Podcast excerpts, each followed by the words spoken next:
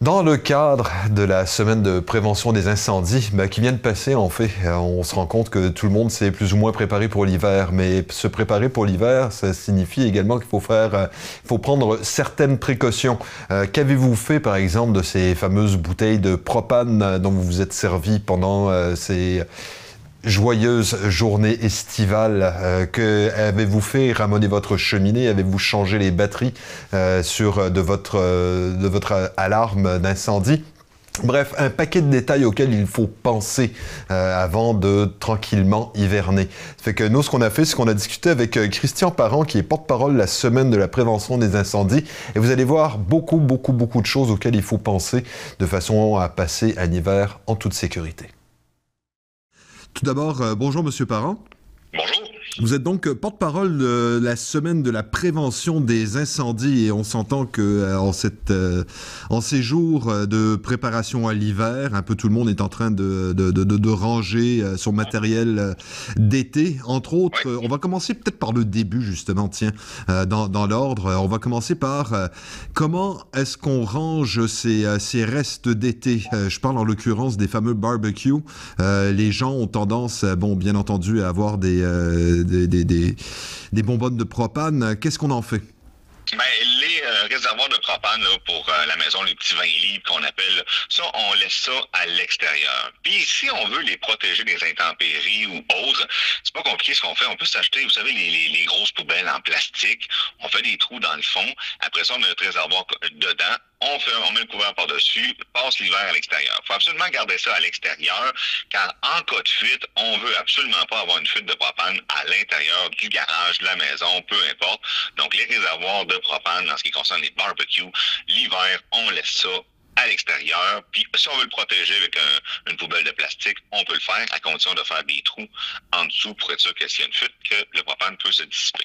D'accord, ça c'est pour euh, les, euh, les, fameux barbecues. Ensuite, on sait qu'il y a pas mal de gens qui font du camping euh, et qui ont leurs petites, euh, leurs petites bonbonnes. Est-ce qu'on fait la même chose? On les met tout ensemble à l'extérieur?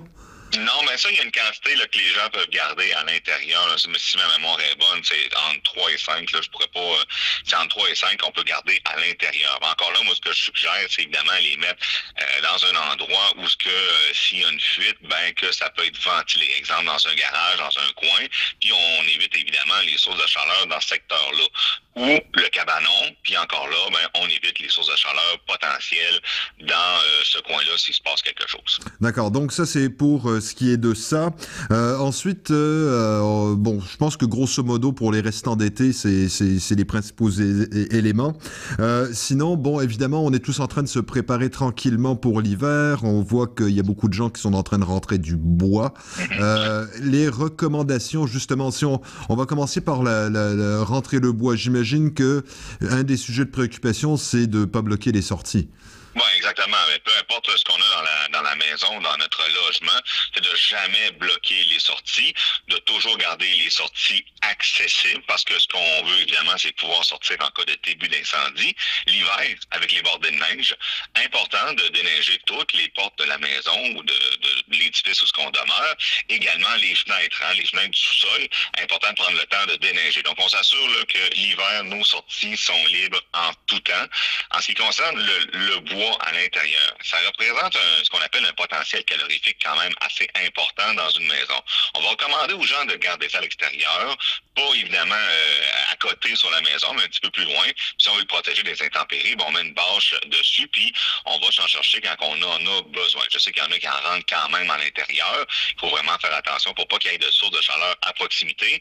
Ne pas mettre ça en avant d'un panneau électrique. Hein. Il y a des gens qui vont faire ça. Là. Si le panneau électrique secondaire est à côté dans l'entrée secondaire, on va pouvoir euh, accorder notre bois. On essaie de mettre ça le plus proche possible. Il y a un panneau électrique à côté. Donc, on essaie de pas faire ça pour éviter que s'il y a un début d'incendie, que ça se propage à notre euh, bois qui va représenter là, quand même un bon potentiel calorifique dans la maison.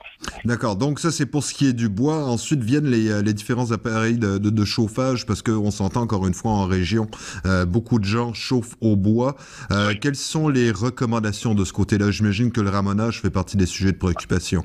Exactement. Le ramonage, là, euh, le faire une fois par année. C'est dans les cas, dans les réglementations, et c'est aussi pour votre, euh, pour la, sécurité de votre maison et votre sécurité également. Donc, le ramonage, c'est minimalement une fois par année. Euh, bon, on dit au printemps le plus possible. Là, il est tard un peu le printemps, mais si vous l'avez pas fait, les équipes de ramoneurs peuvent le faire quand même facilement. Après ça, ben, euh, si on chauffe au bois, comme vous dites, que ce soit un poêle au granule, que ce soit au bois dans un foyer, dans un poêle, peu importe, un poêle au propane, il y en a de plus en plus maintenant, ça prend absolument un avertisseur de monoxyde de carbone qu'on installe près des chambres à coucher. Même chose si on a un garage qui est attaché à la maison et avec une porte qui communique dans la maison, ça prend un avertisseur de monoxyde de carbone minimalement installé près des chambres à coucher afin d'être réveillé en pleine nuit si on a une accumulation de ce gaz-là qui est incolore, inodore, qui se mélange à l'air et qui est malheureusement mortel.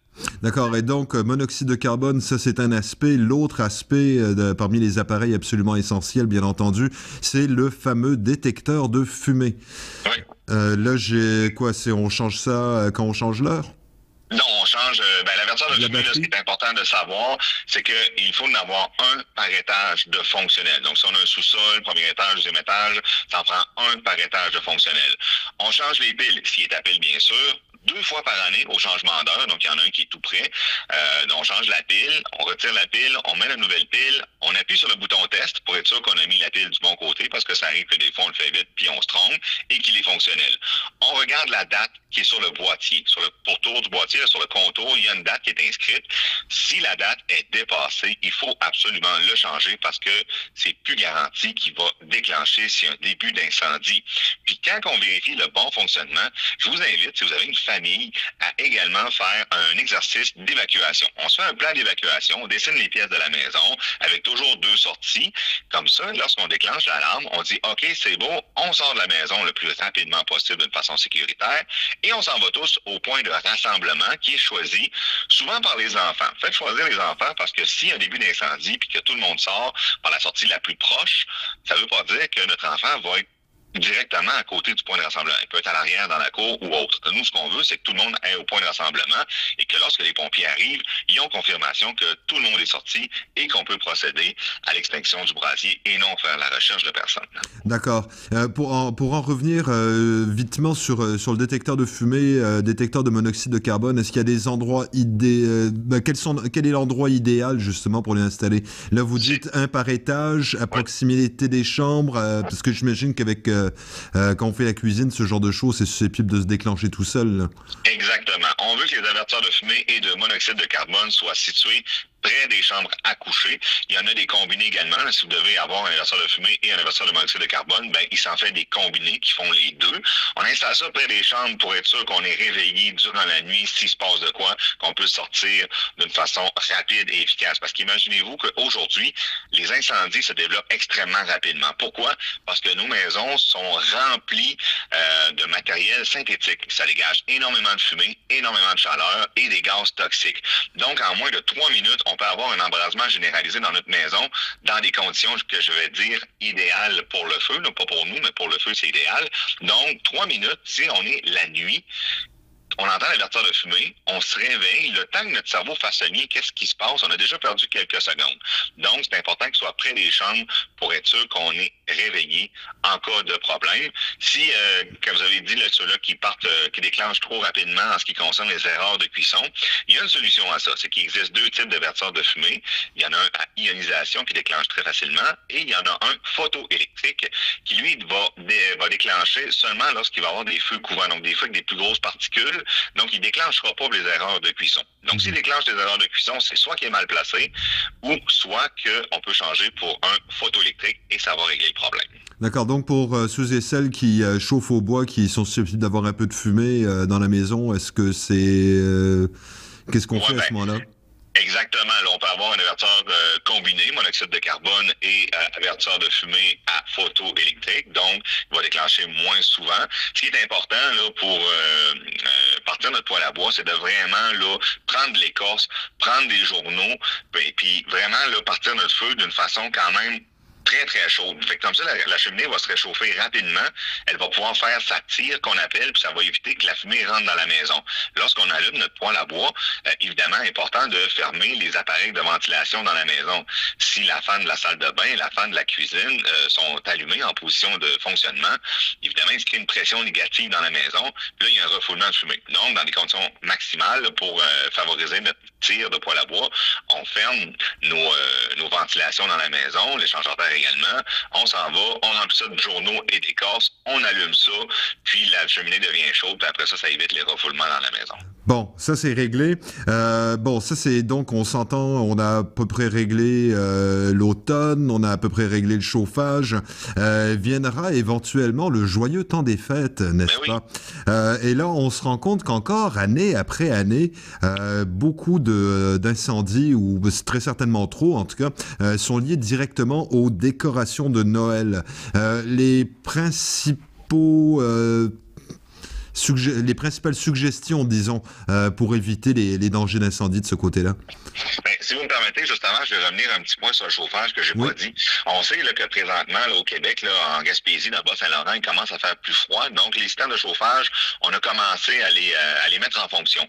Euh, faites le tour des, des plaintes de chauffage, des calorifères dans votre maison, surtout si vous avez des enfants, pour voir qu'il n'y a pas un jouet qui est resté là, puis que, tu sais, parce que ça peut arriver, qu'il n'y a pas un jouet, un, qui est pris dans dans, le calorifère et que lorsque le système se met en marche de façon autonome, automatique, ben, qu'il n'y ait pas un début d'incendie. Ça, c'est pour le chauffage. Effectivement. En ce qui concerne euh, les décorations de Noël, les choses comme ça, évidemment, euh, important lorsqu'on a des prises, des, des, rallonges, de prendre des, des prises multibarres avec un disjoncteur intégré. Vous savez, le petit bouton rouge qu'on doit peser dessus pour le mettre en fonction, ben c'est un disjoncteur qui est intégré, ce qui fait que s'il y a une surchauffe, le disjoncteur va faire le travail, il va couper l'alimentation électrique euh, à nos décorations important que ce soit approuvé CSA, ULC, parce qu'évidemment, ce sont les normes canadiennes.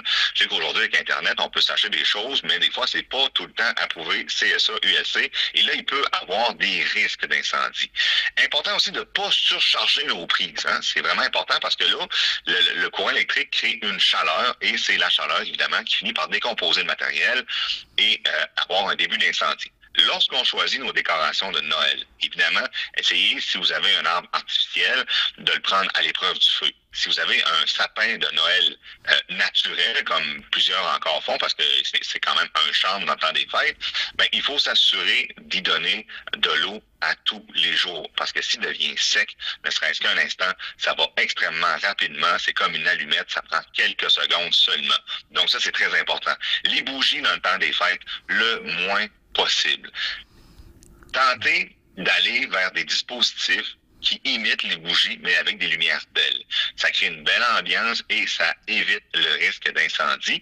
Et bien sûr, lorsque euh, c'est temps des fêtes, on parle beaucoup de cuisson, on fait beaucoup de, de, de, manger. On va sûrement pouvoir recevoir de la visite cette année, donc ça va être intéressant. C'est pas comme les autres années qui ont été confinés à la maison, qu'on pouvait pas voir grand monde. Donc là, les gens vont se rassembler, vont faire de la nourriture. Si on fait de la nourriture pour le temps des fêtes, important de surveiller sa cuisson pour être sûr qu'on l'échappe pas et qu'il n'y ait pas de début d'incendie.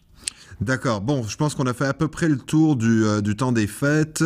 Euh, petite dernière, euh, tiens, je voyais ça récemment. Est-ce qu'on suggère de dormir avec les portes fermées dans les chambres ou ouvertes? Ben, effectivement, ce qu'on suggère aux gens, c'est de dormir les portes fermées. Parce que s'il y a un début d'incendie, mais ça, si on dort les portes fermées, ça prend un avertisseur de fumée dans la chambre. OK? S'il n'y a pas d'avertisseur de fumée dans la chambre, parce que c'est pas toutes les nouvelles constructions demandent d'avoir des avertisseurs de fumée dans toutes les chambres, mais pas les anciennes. Donc là, il faut vraiment faire une différence. Si y a un avertisseur de fumée dans la chambre, on peut dormir la porte fermée. S'il y a un début d'incendie dans la chambre, exemple, les rideaux trop proches du calorifère ou quelque chose de, de genre-là, euh, ben, on va être averti au début d'incendie, on va pouvoir sortir. Lorsqu'on sort, on ferme les portes et les fenêtres derrière soi, si possible. Fermer les fenêtres l'hiver au Québec, c'est pas un problème. Ils sont fermés parce que il fait froid. Mais les portes, des fois, on y pense pas. OK? On se met pas dans le trou pour aller fermer la porte. Si on a un début d'incendie dans le salon, puis qu'on on veut aller fermer la porte de l'autre côté du début d'incendie, on n'y va pas. On laisse faire. On se met pas dans, on se met, on met pas notre sécurité en jeu. Par contre, en sortant, on ferme les portes derrière soi. Même chose pour la porte principale de la maison ou de l'édifice à logement, on la ferme derrière nous pour être sûr et certain qu'on donne pas d'air à notre feu. Parce que vous savez, notre feu, s'il y a de l'air, il va se propager à la grandeur de la maison tant qu'il n'y a pas d'obstacle pour l'arrêter. Si on ferme la porte, c'est un obstacle. Il va rester confiné, qu'on appelle, dans un seul endroit, puis ça va éviter la propagation. Les gens qui sont dans les édifices à logement, si un début d'incendie dans votre logement à vous et que vous sortez, il y a un système d'alarme activer le poste manuel, tirer sur le poste manuel pour aviser tout le monde qu'il y a début d'incendie et surtout, toujours, toujours, toujours contacter le 911 une fois à l'extérieur quand vous êtes en sécurité pour que les pompiers se présentent sur les lieux. Ils vont faire évidemment le plus rapidement possible. Au 911, ils vont vous poser des questions. Pendant ce temps-là, il y a quelqu'un d'autre qui avise les pompiers. Donc, répondez aux questions. C'est fait pour aider les pompiers qui s'en vont chez vous pour savoir à quoi qu'ils vont faire euh, face comme situation. Donc, très important. Et surtout, on demeure à l'extérieur, peu importe la raison, une fois qu'on est sorti. D'accord, donc ça c'est réglé. Euh, en terminant, euh, il y a très certainement des parents qui voudraient euh, aller chercher plus d'informations, faire un peu d'éducation auprès de leurs enfants sur sur les sur ce dont il faut faire attention justement. Est-ce qu'il y a des, des, des, un site internet ou autrement où on peut justement faire l'exercice? Ben oui, exactement. Ben pour les, euh, les jeunes euh, qui aiment Passe-Partout, euh, sachez qu'il y a une émission de Passe-Partout qui a été créée qui parle de prévention incendie pour les jeunes dans ce préscolaire. Donc, je vous invite à vous rendre sur le site de Télé-Québec. C'est la saison 3. Le titre de l'émission, c'est On est prêt. C'est une émission de Passe-Partout qui a été créée pour parler aux jeunes préscolaires des bonnes habitudes à prendre pour éviter les drames. Donc, c'est vraiment une super belle émission qui a été créée, que je vous invite à aller voir pour les jeunes préscolaires, même pour les gens qui des garderies, faites écouter ça à, vos jeunes, vous allez voir, c'est vraiment génial. Et sinon, ben, il y a le site euh, du gouvernement du Québec, le québec.ca, euh, dans la section sécurité incendie. Il y a des dépliants, il y a des conseils qui sont là. Vos services d'incendie locaux également peuvent répondre à vos questions d'une façon extrêmement professionnelle. J'en suis sans crainte parce que j'en connais plusieurs dans, dans votre euh, belle région, là, des, des, gens qui œuvrent dans le domaine de l'incendie. Puis ils vont pouvoir vous donner de l'information. Sinon, il y a le site du ministère de la Sécurité publique également qui partage des vidéos quand même assez souvent et euh, des trucs comme ça là, pour euh, les pages Facebook et autres euh, matériels de, diffusion d'informations. Très bien. Ben, Monsieur Parent, merci beaucoup pour toutes ces informations. On se rend compte qu'effectivement, on a beaucoup de choses à apprendre et jusqu'à un certain point, il faut faire preuve de gros bon sens, je pense, puis ce sera déjà un bon début. Exactement. Puis je vous remercie beaucoup de l'occasion que vous me donnez parce que vous savez, aujourd'hui, à l'heure où on se parle, 50% ben 48,5% des incendies résidentiels sont causés par l'erreur humaine tout simplement une méconnaissance, une mauvaise, une mauvaise utilisation d'un équipement ou autre. Si, avec votre aide aujourd'hui, on a réussi à peut-être convaincre deux, trois personnes de changer une habitude ou deux, bon, on a peut-être prévenu des risques, des, des, décès ensemble, et je vous remercie de ce côté-là. Ben, ça fait sincèrement plaisir. Merci encore, et puis euh, on va très certainement se reparler bientôt. Merci. Un gros merci, je vais être euh, bien content de vous parler. Au revoir. Merci, au revoir.